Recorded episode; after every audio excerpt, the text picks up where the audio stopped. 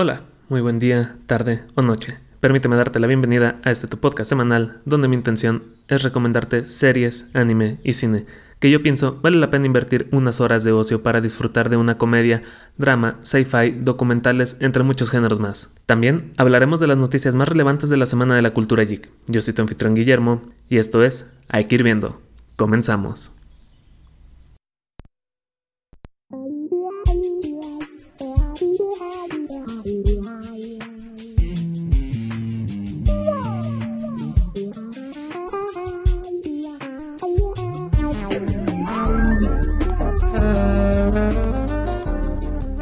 Comenzaré con la recomendación de esta semana, que es la serie de nombre Bonding. Una disculpa por mi inglés. Es una serie de comedia y drama, y está disponible en la plataforma de streaming Netflix. Consta de dos temporadas. La primera temporada tiene 7 episodios que no rebasan los 18 minutos de duración, y la segunda temporada tiene 8 episodios que no duran más de 19 minutos cada uno. Es una serie corta, entre comillas, pero no por eso quiere decir que es de mala calidad, y a veces hay que recordar que menos es más.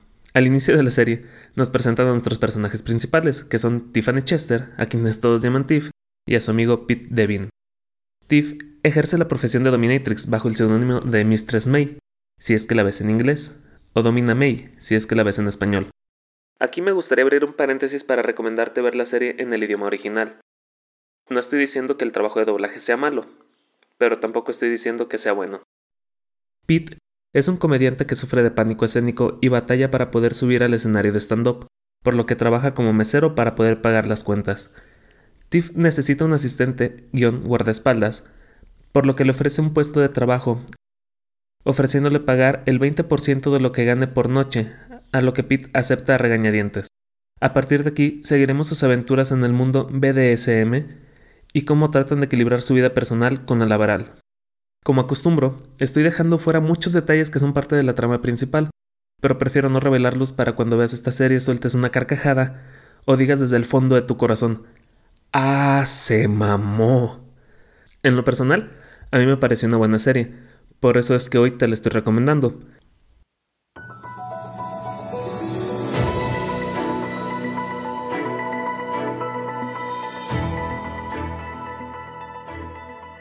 Comenzamos con las noticias más relevantes de la semana.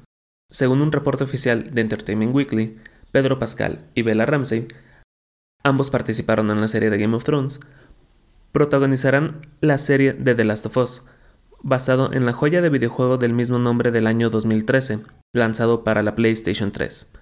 Pedro Pascal representará el personaje de Joel, o Joel, mientras que Bella Ramsey tomará el papel de Ellie, una huérfana de 14 años y llegará de la mano de Craig Mazin, escritor de la serie de Chernobyl, y Neil Druckmann, quien trabajó en el videojuego.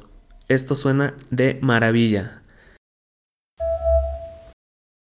HBO Max reveló que realizará una serie spin-off de Scooby-Doo, basada en nuestra geek favorita, Vilma Denley, y protagonizada por Mindy Kaling, quien la recordarás en la serie de The Office. La serie narrará las aventuras de Vilma antes de unirse a la pandilla de Misterio a la Orden, y estará dirigido a un público adulto. Sin dejar de lado las noticias de HBO Max, esta empresa nos confirma que habrá una serie de John Constantine basada en el personaje de cómics del DC. Esta será producida por la compañía de J.J. Abrams, Bad Robot. Al parecer, se contará con un nuevo actor que no sea ni Ken Reeves ni Matt Ryan, quien le dio vida al personaje en The Arrowverse, y dieron a conocer que están buscando un actor que no sea caucásico. También se desconoce si este proyecto está ligado a otras producciones de HBO Max o de DC, pero podría sentar las bases para una Liga de la Justicia Oscura en algún futuro cercano. Tendremos que esperar para ver si esto sucede. Y tenemos una Supergirl latina, así es, la actriz Sasha Calle portará el manto de Supergirl para la versión cinematográfica de The Flash. Esto fue confirmada por una videoconferencia que sostuvieron Andrés Muschietti y Sasha Calle, donde el director le da la noticia de que ella se quedó con el papel y le muestra el traje que usará en la cinta. Cabe mencionar que el traje es muy parecido al que usa Henry Cavill en Men of Steel. Y esto ha sido todo por esta emisión. Gracias por compartir este tiempo conmigo. Te deseo una excelente semana y hasta la próxima.